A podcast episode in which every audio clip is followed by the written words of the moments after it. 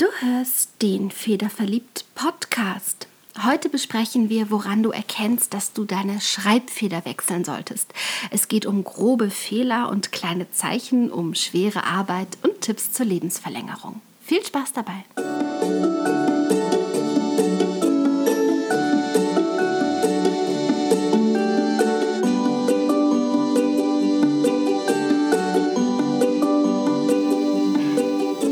Willkommen beim Federverliebt Podcast, dem deutschsprachigen Podcast für alle Themen rund ums Handlettering. Du bist hier richtig, wenn du Schönschreiber bist, Brushpen verrückt und Kalligraph. Wenn du dich als möglicher Kunde für das Thema interessierst und Inspiration suchst, ja, und auch wenn du einen Federverliebten um dich hast und oft gar nicht so richtig verstehst, wovon gerade eigentlich die Rede ist. Mein Name ist Sabine Tack und ich bin seit gut zwei Jahren begeisterte Kalligraphin. Da ich liebend gerne Podcasts höre, habe ich irgendwann festgestellt, dass ich zu diesem einen Thema, dem Schönschreiben nämlich, keinen einzigen finden konnte. Ja, und so mache ich meinen Podcast eben selbst. Schön, dass du da bist.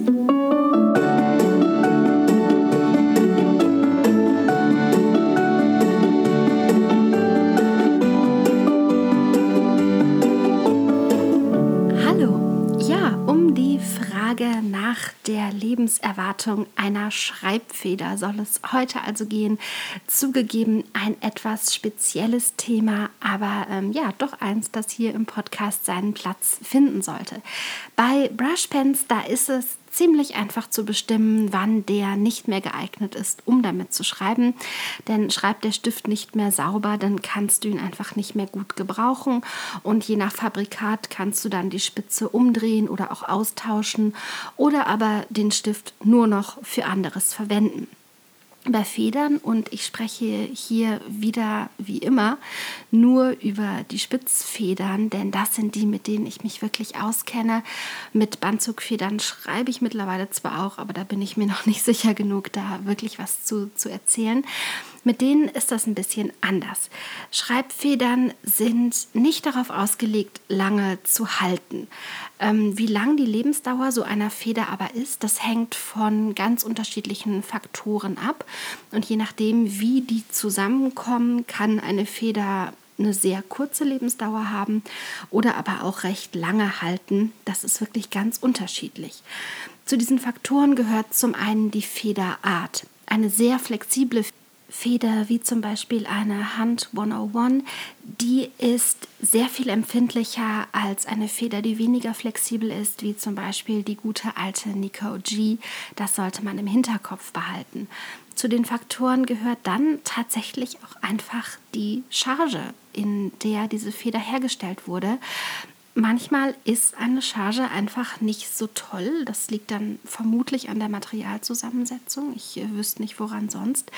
Und die Federn halten einfach kürzer. Ich habe das auch schon erlebt, dass ich äh, mir also eine Packung neue Federn geholt habe und das waren einfach Federn, die ich sonst immer verwende und die super sind, mit denen ich nie Probleme hatte.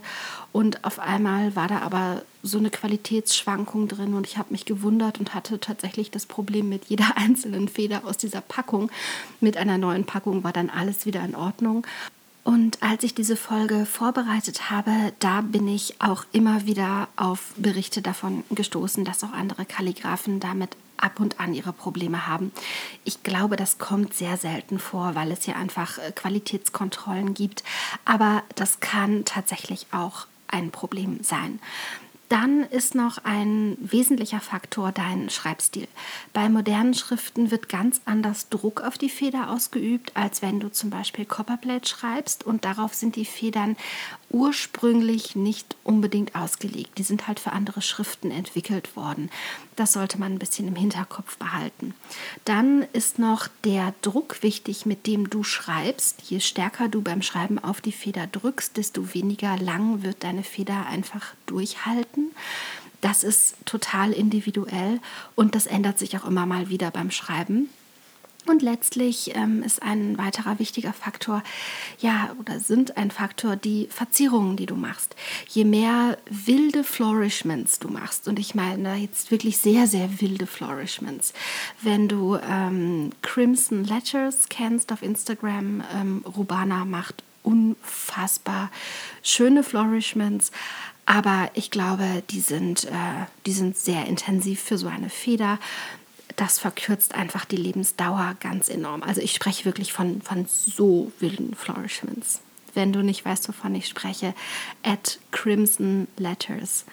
Schau dir mal an, was sie macht. Das ist sehr, sehr schön. Aber ähm, das ist für die Feder halt echt eine Herausforderung. Deiner Feder kann beim Schreiben also eine ganze Menge passieren. Und dass sie wirklich gewechselt werden sollte, das erkennst du an einer ganzen Reihe von Merkmalen. Es muss gar nicht immer der Fall sein, dass alle zutreffen. Meistens ist es nur eins davon. Das aller ähm, ja, auffälligste wäre, dass die Schenkel deiner Feder nicht mehr parallel zueinander stehen und damit vorne nicht zu einer perfekten Spitze schließen. In dem Fall muss die Feder ausgetauscht werden und zwar sofort. Damit kannst du einfach nicht mehr ordentlich schreiben. Also das ist quasi das Auffälligste und während ich das gerade sage, fällt mir ein, dass das nicht das Auffälligste ist. Das Allerauffälligste ähm, wäre, dass ein Stück deiner Spitze abbricht. ist mir schon passiert. Ähm, ja, da habe ich äh, sehr wild verziert und das fand die Feder überhaupt nicht so lustig. Also, dass du dann die Spitze wechselst, das unterstelle ich jetzt einfach mal und nimm das hier nicht offiziell in meine Liste auf, aber ja, das wäre die auffälligste, äh, der auffälligste Hinweis. Was noch passieren kann, ist, dass sich deine Feder beim Schreiben plötzlich anders verhält, obwohl du ansonsten nichts geändert hast. Also du hast Tinte oder Tusche nicht gewechselt, du hast das Papier nicht gewechselt, den Federhalter und so weiter und so fort. Aber plötzlich ist irgendwas komisch. Und dieses Komische, das kann alles Mögliche sein. Das kann sein, dass die Feder auf einmal kratzt und sich einfach unangenehm schreibt. Das kann sein, dass die Tinte nicht mehr richtig von der Feder fließt, dass die Feder im Papier hängen bleibt, dass die Aufschwünge nicht mehr richtig gelingen oder auch, dass die Aufschwünge oder die, die Aufstriche, besser gesagt, ähm, ziemlich breit werden das kann alles passieren oder auch nur eine Sache davon, aber das alles sind Zeichen dafür, dass die Feder einfach so langsam aber sicher durch ist. Das heißt, wenn du diese Probleme hast und ansonsten hast du mit dieser Feder aber eben immer problemlos schreiben können, dann wechsel mal die Feder und schau, ähm, ob du das Problem immer noch hast. Dann musst du auf die Suche gehen. Vielleicht hast du doch eine andere Tinte verwendet und äh, vielleicht hast du doch ein anderes Papier hergenommen. Aber in aller Regel wird, das, ähm, wird es ausreichen, die Feder zu wechseln. Und noch ein Tipp, wenn du länger auf strukturiertem Papier geschrieben hast, also auf Papier, das eine strukturierte und damit eine raue Oberfläche hast, dann solltest du die Feder auf jeden Fall wechseln. Wenn du auf diesen Oberflächen schreibst, dann wird die Feder mit hoher Wahrscheinlichkeit irgendeinen kleinen Schaden dabei erleiden. Und wenn ich das gemacht habe, wechsle ich die Feder danach, auch wenn ich eigentlich noch der Meinung bin, die ist in Ordnung, mit der kann ich schreiben. Ich muss aber sagen, ich finde es immer angenehmer, mit einer neuen Feder in ein neues Projekt zu starten, als dann mitten im Projekt auf einmal so eine ganz bockige Feder zu haben, die gar nicht mehr will und mir vorher vielleicht auch noch, also bevor ich sie wechseln kann, vielleicht auch noch das ganze Projekt zu versauen, weil ähm, ja ich mir auf einmal Fasern aus dem Papier ziehe oder weil die Tinte kleckst oder ähnliches passiert. Also in dem Fall wechsle ich einfach auch die Feder.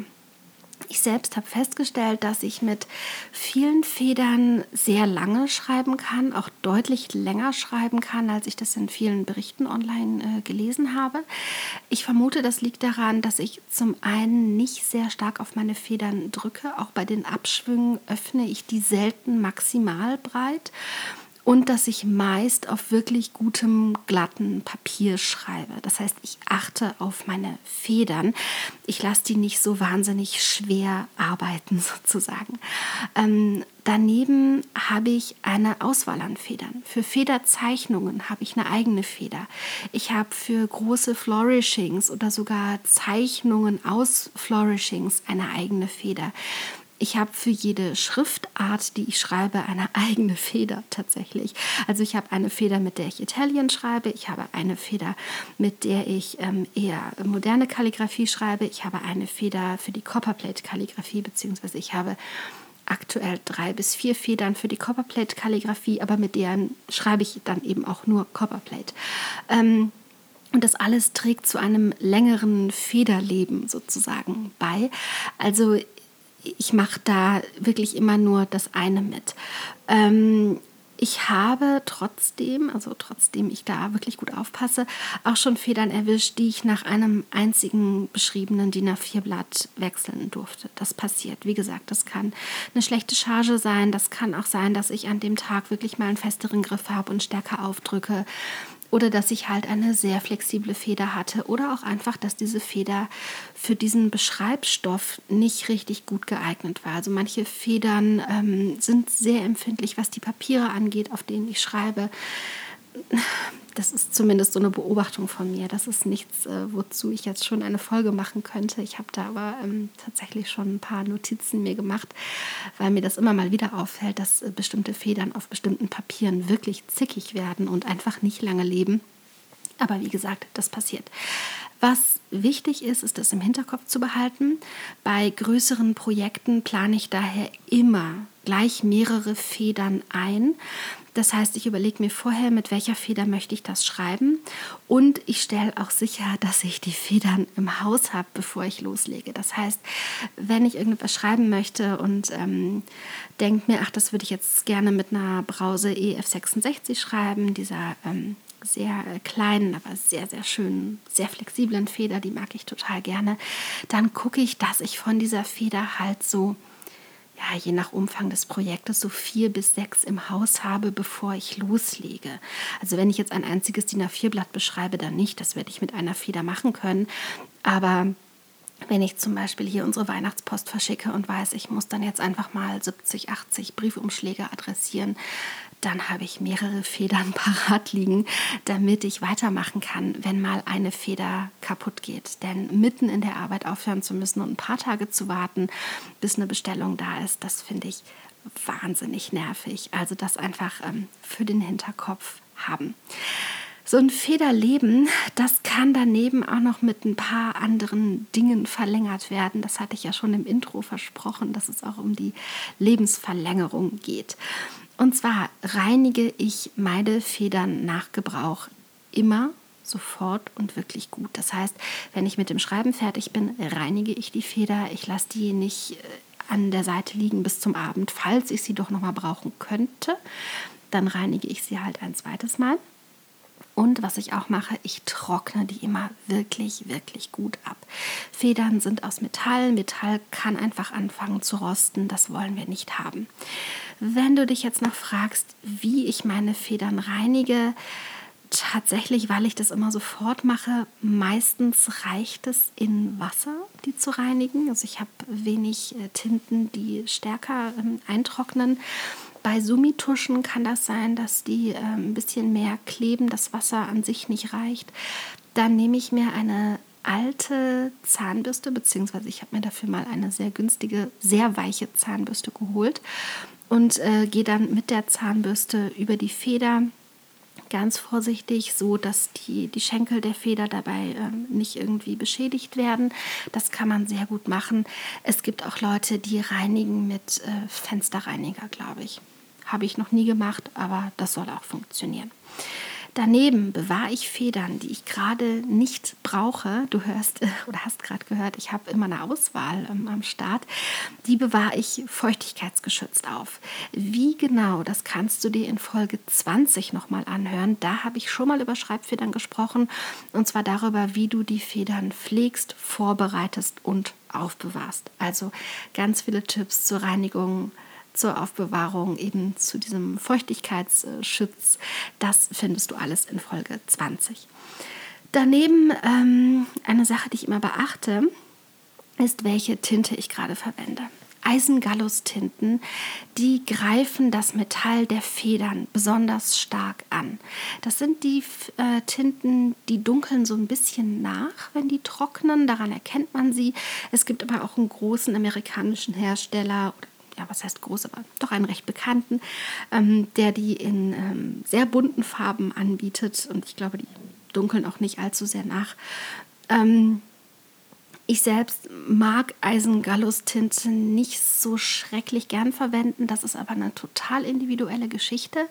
Äh, für mich haben die einfach nicht die allerbesten Fließeigenschaften äh, für die Art, wie ich schreibe. Also wie gesagt, das ist sehr, sehr individuell. Was man halt wissen muss, ist, die greifen das Metall besonders stark an. Und das heißt, wenn du damit schreibst, und das mache ich eben auch, wenn ich damit schreibe, dann wird die Feder jedes Mal richtig gründlich gereinigt. Und zwar, wenn der Federhalter aus der Hand gelegt wird. Ja, das kann dann auch in einem Schreibdurchgang fünf bis sechs Mal sein. Das tut deiner Feder sehr, sehr, sehr gut, wenn diese Eisengallus-Tinte gar nicht erst am Material trocknet, denn dann fangen einfach ähm, die chemischen Prozesse an und wird das Metall halt angegriffen. Das korrodiert relativ schnell durch diese Tinten wenn du also sehr gerne mit den Tinten schreibst, was überhaupt kein Problem ist, wie gesagt, das ist, das ist einfach Geschmackssache, womit man gerne arbeitet, dann würde ich dir auf jeden Fall raten, reinige die Feder lieber zweimal häufiger und ähm, hab auf jeden Fall immer ein paar Ersatzfedern zur Hand, denn die wirst du höchstwahrscheinlich brauchen.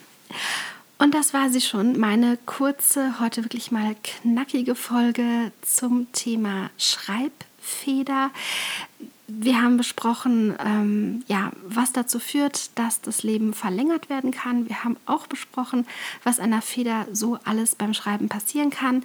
Wir haben über grobe Fehler gesprochen, die einfach auftreten. Also wenn ein Stück abbricht oder wenn die Schenkel nicht mehr ganz richtig zueinander stehen.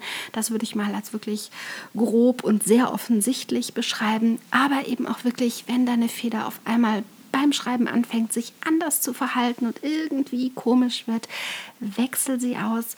Meistens ist das der Trick und ähm, ja, dann kannst du einfach wieder schreiben und die Kalligrafie macht dann auch wieder Spaß. Was jetzt noch fehlt, das ist das Wort der Woche. Und da ich im November, ich hatte das in der letzten Folge schon erwähnt, ja am Calivember teilnehme, habe ich heute wieder ein englisches Zitat beziehungsweise das äh, ja sozusagen Wort, was für heute vorgegeben war, lautet Action. Und ich habe dazu ein Zitat von Benjamin Disraeli rausgesucht. Action may not always bring happiness, but there is no happiness without action. Und ich glaube, das kann man so doch ganz gut unterschreiben. Für heute war es das. Ich bedanke mich fürs Zuhören. Ich hoffe, dass ich jetzt äh, diese Unregelmäßigkeiten, die in den letzten beiden Wochen aufgetreten sind, wieder ganz gut rausbekommen habe. Hier hat sich die Aufnahmesituation noch mal so ein bisschen geändert und ich hatte zwischendurch ein paar Probleme mit meiner Stimme. Das kann immer mal wieder passieren. Jetzt sind wir einfach im Winter und ich äh, neige dazu, sobald ich ein bisschen erkältet bin, Halsentzündungen zu bekommen. Aber ich hoffe mal, das geht jetzt alles wieder gut. Für heute sage ich ganz lieben Dank fürs Zuhören und bis zum nächsten Mal beim Federverliebt Podcast.